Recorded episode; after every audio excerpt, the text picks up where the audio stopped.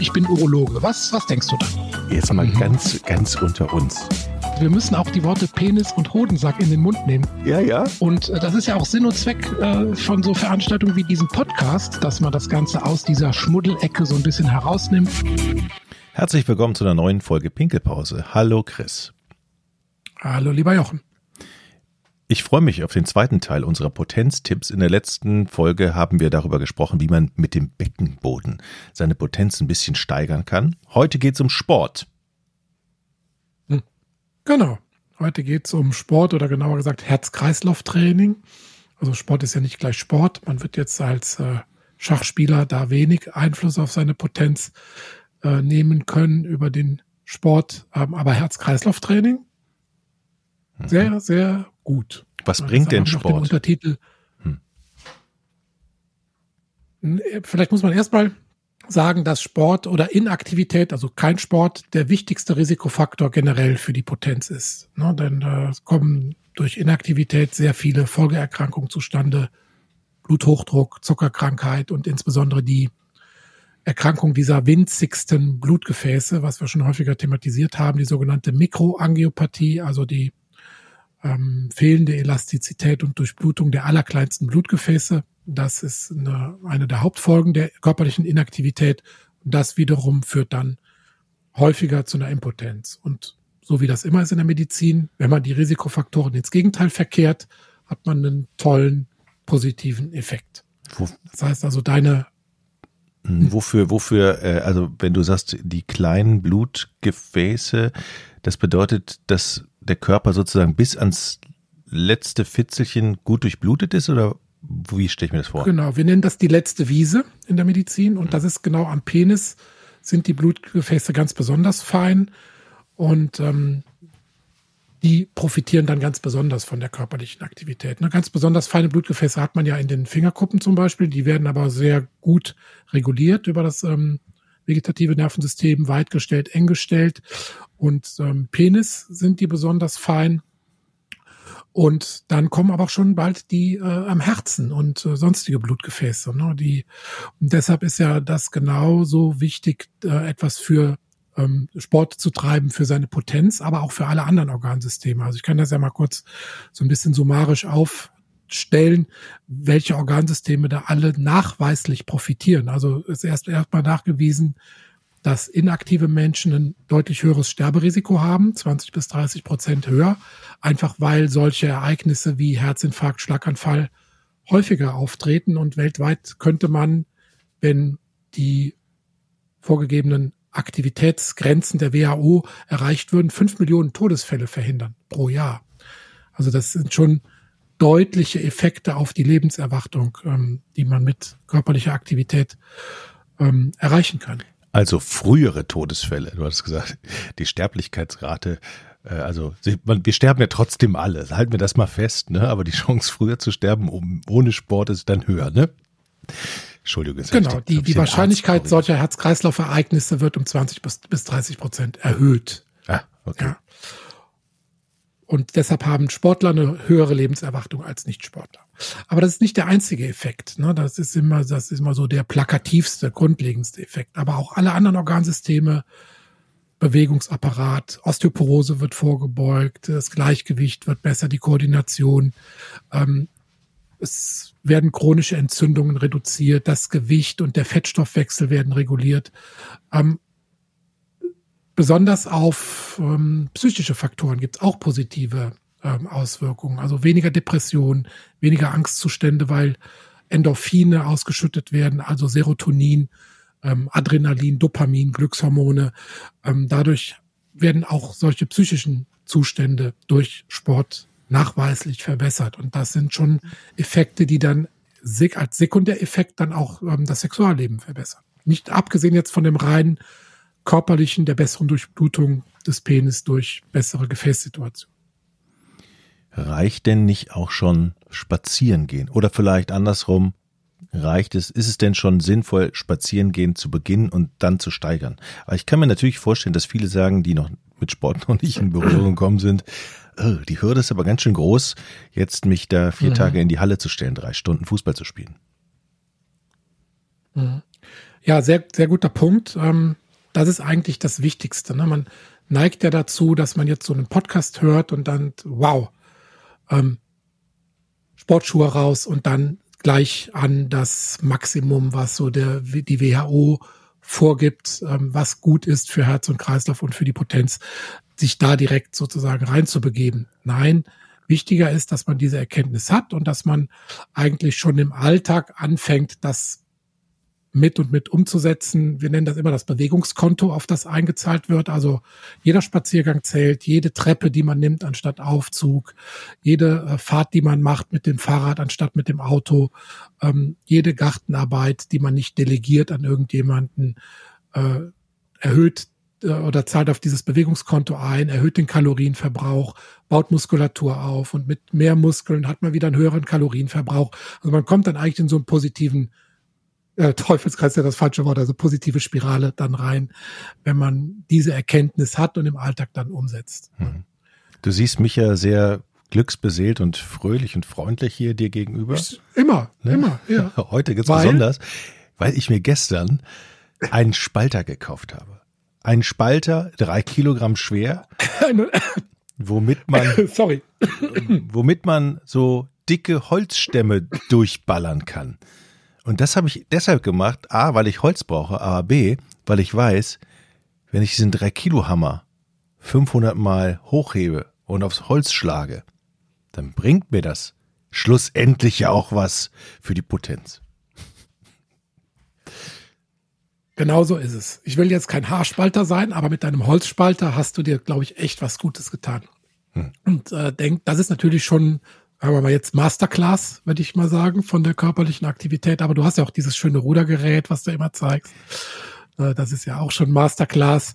Ähm, aber äh, vielleicht kann man es mal so ein bisschen ähm, strukturieren. Also wie viel Aktivität ist notwendig? Wenn man das jetzt mal so als Maßstab ansetzt, dann ist es jetzt, sagen wir mal, sicherlich gut, wenn man einmal im Monat einen großen Stapel Holz spaltet. Aber besser ist es, wenn man das verteilt. Und zwar gibt da die WHO vor, dass man dreimal in der Woche eine Stunde moderate Aktivität machen sollte mhm. und ein bis zwei Stunden intensive Aktivität. So, jetzt müssen wir das natürlich definieren. Oder fangen wir erstmal so an. Was denkst du, wie viele Männer erfüllen dieses Pensum? Dreimal in der Woche eine Stunde moderate Aktivität plus eine Stunde intensive. 20, 20 Prozent. Genau, weniger als ein Drittel aller Männer erfüllen dieses Pensum. bei den über 65-Jährigen ist es noch viel weniger. Also kann man fast sagen, die Ausnahme, dass dieses Pensum erreicht wird. Aber im Alter, aber wenn man Chris, dieses Pensum im, erreicht, im Alter, bitte? Chris, sorry, aber mit 65 kann ich doch nicht mehr noch zwei Stunden irgendwie hart Fußball spielen und drei Stunden. Da, da, Im Alter wird es doch immer schwieriger. Oder ist es gerade dann auch noch umso ja, wichtiger? Deshalb definiert man ja die moderate Aktivität. Das ist ja festgelegt. Und zwar moderate Aktivität ist die aerobe, der aerobe Bereich, in dem man aktiv ist. Also der, dem Muskel stehen jederzeit, steht jederzeit genügend Sauerstoff zur Verfügung. Und das ist über die Herzfrequenz definiert. Ne? Das heißt also, du hast eine maximale Herzfrequenz, die ähm, liegt bei der Formel 220 minus Lebensalter, wir sind jetzt so um die 50 plus minus, kann man sagen, unsere liegt bei 170, die maximale Herzfrequenz. Und davon sollte man dann im Bereich von 60 bis 80 Prozent dieser maximalen Herzfrequenz oder dem Puls, diesem Pulsbereich trainieren. Das wäre also für einen 50-Jährigen, ne, 220 minus Lebensalter sind 170, davon 60 bis 80 Prozent, dann liegen wir so beim Puls 110 bis 130. Und das adaptiert sich natürlich dann mit zunehmendem Lebensalter. Dann geht der Pulsbereich runter und die, der Bereich der moderaten aeroben Aktivität wird leichter zu erreichen. Das wird also dadurch angepasst. Und äh, der Effekt ist aber trotzdem gegeben. Also selbst wenn man dann, sagen wir mal, in einem niedrigeren Pulsbereich trainiert, ist für dieses Lebensalter dann dieser Effekt trotzdem da. Und man überfordert nicht den Muskel, indem man da in den anaeroben Bereich reingeht. Und das sollte man aber zumindest durchhalten, diesen Pulsbereich so eine halbe Stunde bis 40 Minuten, besser eine ganze Stunde, dreimal die Woche. Okay. Warum runzelst du die Stirn? Erscheint dir das unerreichbar viel? Naja, ich, ich frage, also ich kann mir jetzt schon erklären, warum unter ein Drittel der Männer, hast du gesagt, das nicht schaffen. Oder der, hm. das waren die Männer, glaube ich, ne? Logisch, wir reden ja über die Männer. Ähm, hm. Weil das natürlich für viele schon viel ist. Früher, Chris, als ich noch jung war, da war ich viermal hm. in der Woche in der Halle, jeweils 90 Minuten Handball spielen. So. Und dann kommt aber irgendwann der Zeitpunkt, dann spielt man nicht mehr Handball und dann macht man mhm. sich auf der Couch gemütlich und dann von dieser Couch wieder aufzustehen mhm. und regelmäßig aufzustehen, mhm. ist halt auch ein, ein Akt, sag ich mal. Du, du bist ein Mann der Extreme, entweder oder, aber in der Mitte liegt die Wahrheit. Aber ich sehe bei mir das Gleiche. Ich bin 40 Marathons gelaufen in meinem Leben. Ich hatte da Phasen, da bin ich wie ein Bekloppter durch die Gegend gelaufen und jetzt habe ich das auf ein bis zweimal die Woche ein Stündchen rumtraben reduziert. Ne? Plus noch ein bisschen ähm, kraftaufbauendes Training. Kommen wir gleich noch dazu. Das spielt nämlich auch eine sehr wichtige Rolle. Und dann ist das Pensum relativ leicht erreicht. Und vor allem in diesem Pulsbereich von bei uns jetzt von 110 bis 130 kommt man ja ganz relativ easy rein. Und wenn du das dann eine gute halbe Stunde, 40 Minuten mindestens durchhältst, dann treten schon die Effekte ein. Und wenn du es bis auf eine Stunde ausdehnst, dreimal die Woche, bist du gut dabei. Brauche ich denn eine App oder so eine, so eine Watch, die mir meinen Puls anzeigt oder kann ich das selber einschätzen? Hilfreich ist es schon. Also ähm, ich habe immer so ein früher so ein, so ein Pulsgurt benutzt, dann später natürlich so eine, so eine ähm, Pulsuhr. Das ist schon hilfreich. Dann hast du ja während des Trainings immer die Kontrolle darüber, ne, ob du nicht im anaeroben Bereich jetzt trainierst oder bist auch motiviert, das sozusagen ähm, die Dauer durchzuhalten, ist ganz gutes, ähm, ganz, ganz gute Kontrolle, aber ist natürlich individuell unterschiedlich. Viele mögen das nicht und dann muss er halt dann nach dem Training einfach direkt danach den Puls messen, ne, tasten, hm. 15 Sekunden lang zählen und dann mal vier, dann hast du deinen Minutenpuls. Ähm, wenn ich dich richtig ja. verstehe, wenn man unter diese 40 Minuten kommt, macht das gar keinen Sinn. Oder habe ich es falsch verstanden? Naja, 25 ist so die untere Grenze. Dann verpufft es wirklich. Also wenn du jetzt nur 20 Minuten so rumtrabst, ich denke, das verpufft weitestgehend, wenn man jetzt ähm, in diesen WHO-Bereich kommt. Und ansonsten wird es halt auf das Alltagsbewegungskonto eingezahlt. Ne? Das ähm, ist dann auch gut, aber da gibt es halt nicht diese gute Studienlage zu, dass man dann wirklich sagt, ähm, ja, also Beispiel zum Beispiel Herzpatienten wurden 500 Patienten untersucht, die wurden so einem Training unterzogen und die konnten bei dem Potenzscore, den wir ja kennen, diesen IEEF-Fragebogen, ganze vier Punkte zulegen. Und das sind schon enorme Effekte, die man da erreichen kann. Und ähm, mhm. ja. Wenn ich. Früher galt ja diese Regel. Ja, bitte. Nee, mach mal. Früher galt diese Regel, was? 10.000 Schritte ähm, ne, die man da machen muss, äh, was in, äh, ungefähr acht Kilometer an Alltagsbewegung entspricht, ne, damit man da auch einen nachweisbaren Effekt, hat. Und das wurde mittlerweile sogar reduziert, dass man auch mit fünf bis siebentausend Schritten ähm, einen ganz guten Effekt hat. Also das, was du eben sagtest, verpuffen, so ganz verpuffen tut das alles nicht. Das wird schon aufs Bewegungskonto eingezahlt. Aber wenn man den in Studien bewiesenen und empfohlenen Effekt haben will, muss man halt diese dreimal die Woche eine Stunde in dem Bereich trainieren. Dann mhm. ist man auf der sicheren Seite. So, Beispiel, angenommen. Ich merke, oh, da unten rum ist nicht mehr ganz so viel los, meine Potenz schwindet. Ich weiß aber auch, ich liege auf der Couch, mhm. ich mache wenig. Jetzt entscheide ich mich da, mhm. dazu, Gas zu geben, damit es auch wieder, wieder läuft. Mhm. Hab, mhm. man hört hier den Podcast und sagt, alles klar, jetzt go. Wie lange brauche ich, damit ich fitter werde und damit es dann auch noch Einfluss auf meine Potenz, so dass ich wirklich sage, alles klar, es klappt wieder besser, merke. Ja. Ähm, klare Antwort. Erstmal vorsichtig sein, vielleicht den Hausarzt konsultieren, Herz und Gelenke äh, abchecken lassen, ob das alles soweit in Ordnung ist, dann sich einen Plan machen und langsam anfangen und steigern. Und wenn du da wirklich dabei bleibst und dann deine Übungen Training dreimal pro Woche machst, wie, wie geplant, dann kannst du nach acht bis zwölf Wochen mit einem Effekt rechnen. Und das ist ja auch in dieser, in dieser App Granus Edera bewiesen. Die haben ja diese Pilotstudie gemacht, wo das Training ähm, eine Säule dieser Potenztipps ist. Da habe ich ja das Buch zur App geschrieben, Potenz auf Rezept. Ähm, und da ist der Effekt nach zwölf Wochen nachgewiesen. Auch hier eine Steigerung in diesem Potenzfragebogen um etwa vier Punkte. Und mit, wie gesagt, Vernunft, Vorsicht, Ausdauer ähm, und Disziplin kann man diesen Effekt nach acht bis zwölf Wochen ähm, erreichen. Mhm. Das finde ich jetzt ein Zeitraum, wo ich sage, okay, das motiviert, weil das ist nicht in drei Jahren. Ja. Genau. Aber jetzt kommt wieder Noch die Kehrseite der Medaille. Ja, du kannst nicht nach zwölf Wochen dann wieder in deine alten Muster zurückverfallen. Da musst du natürlich dann dabei bleiben. Ja, also, das ist doch klar. Natürlich, das machen wir doch. Ähm, ich, ja. Haben wir denn schon ein Training besprochen, was du empfehlen würdest? Also ich habe zum Beispiel eine Schwimmhalle vor der Tür. Ähm, ich könnte auch laufen. So, also mhm.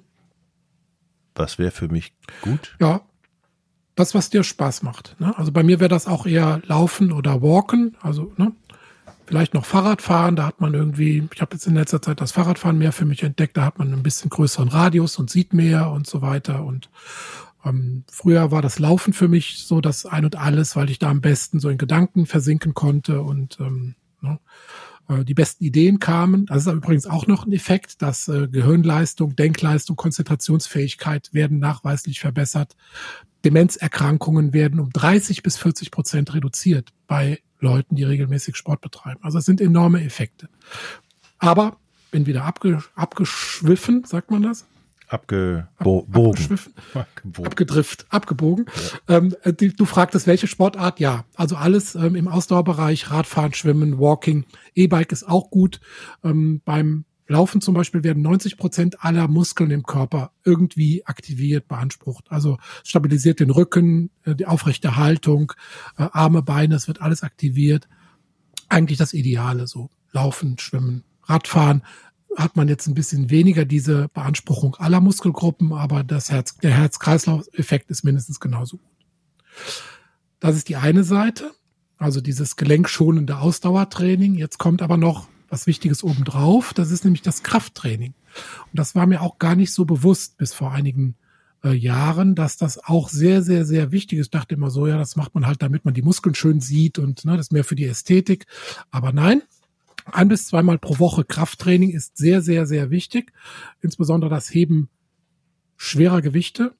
Ähm, acht bis zehn Wiederholungen. Dabei muss die letzte Wiederhol letzten Wiederholungen richtig unangenehm wehtun. Das ist der überschwellige Reiz. Oder du trainierst einfach die großen Muskelgruppen mit dem Eigengewicht, wenn du jetzt keine Lust hast, ins Fitnessstudio zu gehen. Also die klassischen Kniebeugen, Klimmzüge, Liegestütz, Sit-up und so weiter oder hier diese ähm, Unterarmstütz, die Plank. Ähm, das sind sehr, sehr gute Übungen, um die großen Muskelgruppen zu trainieren. Ähm, man nennt das dann auch hochintensives ähm, Intervalltraining, ne? HIT, H-I-I-T. Und da sind zum Beispiel auch Sprints. Ne? Wenn du ins Stadion gehst und machst also einen, einen, Sprint und dann wieder 60 bis 90 Sekunden Pause und dann wieder einen Sprint, dann hast du eben diese hochintensive Belastung, die dafür sorgt, dass sehr viel Adrenalin ausgeschüttet wird was wiederum sofort die Fettreserven angreift, die Hormonrezeptoren hochreguliert an den Zellen, Testosteronspiegel ansteigen lässt. Ähm, und das hast du halt wirklich nur mit diesem hochintensiven Training, diese, ähm, ja, ich sag jetzt mal, einschneidenden, kurzfristigen Effekte.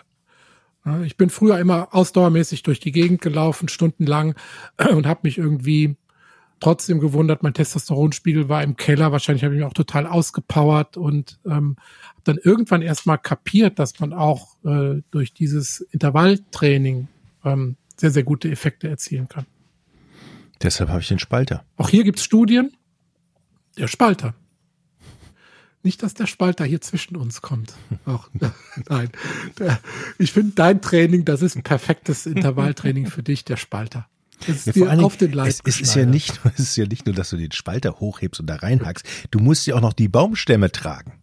Du musst die Baumstämme ja, ja tragen, auf den Flock drauflegen. Ja. Wahnsinn. Ich komme demnächst mal vorbei, dann machen wir das zusammen. Ja, okay. Du wolltest noch was sagen. Ja.